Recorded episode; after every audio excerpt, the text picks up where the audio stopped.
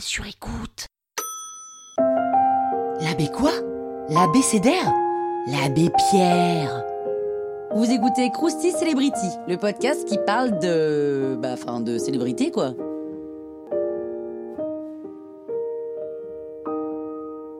Oh, allez, quand même, l'abbé Pierre, ça devrait vous dire quelque chose. Henri Grouet, Grouès, Grouet, Grouès, on. Né en 1912 à Lyon, dans une famille aisée et catholique religieuse. À 15 ans, il part en pèlerinage à Rome, et là, c'est la révélation. Il entend l'appel de Dieu. Alors, on sait pas trop comment il l'entend, l'appel, hein, si c'est au téléphone, par mégaphone ou à l'interphone, mais il l'entend. Et sa mission est très claire dès le départ, il doit aider les plus démunis. Il se fait ordonner prêtre à 26 ans, et là, la Seconde Guerre mondiale éclate, et le jeune Henri Grouet Grouès, enfin le jeune Henri, ne réfléchit pas et il rejoint activement la résistance.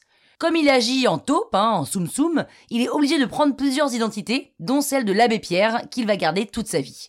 Mais il est poursuivi par la Gestapo, donc il est obligé de fuir la France, et il va en Espagne, puis à Alger, où là, il rencontre le général de Gaulle. À la Libération, il devient député d'un parti catholique en Meurthe-et-Moselle, mais il veut faire plus, hein, parce que la Meurthe-et-Moselle c'est pas assez grand. Alors en 1949, il crée le fameux mouvement Emmaüs, qu'on connaît tous évidemment, qui est une association qui récupère les objets dont vous ne vous servez plus pour les revendre. Et là, les bénéfices vont à la construction de logements. Au passage, les t-shirts et les jeans que vous mettez plus, qui sont dans votre placard, au fin fond du placard, sérieusement, donnez-les à Emmaüs. Cet épisode est réalisé par Emmaüs, non pas du tout.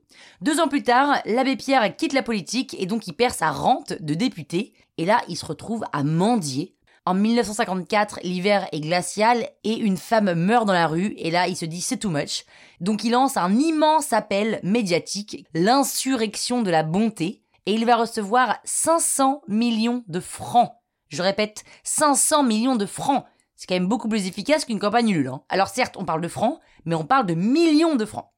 Et avec ça, il réussit à construire des cités d'urgence dans tous les sens.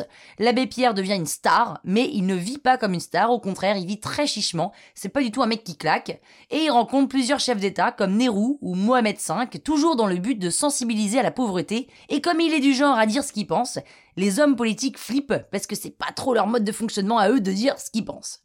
L'abbé Pierre ne s'arrête pas, c'est un hyperactif, il écrit deux livres, il obtient la Légion d'honneur, il est sur tous les fronts.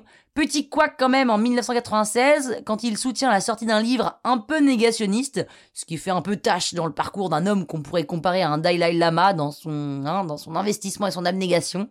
Il meurt en 2007 à l'âge de 92 ans. Alors quand même, l'abbé Pierre a littéralement dédié sa vie aux autres, et tout ça sans sexe Pardon, c'était pas du tout le sujet. Croustille, hein La toile sur écoute. Ever catch yourself eating the same flavorless dinner three days in a row?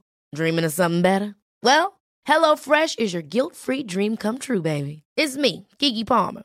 Let's wake up those taste buds with hot, juicy pecan-crusted chicken or garlic butter shrimp scampi. Mm. Hello Fresh. Stop dreaming of all the delicious possibilities and dig in at HelloFresh.com.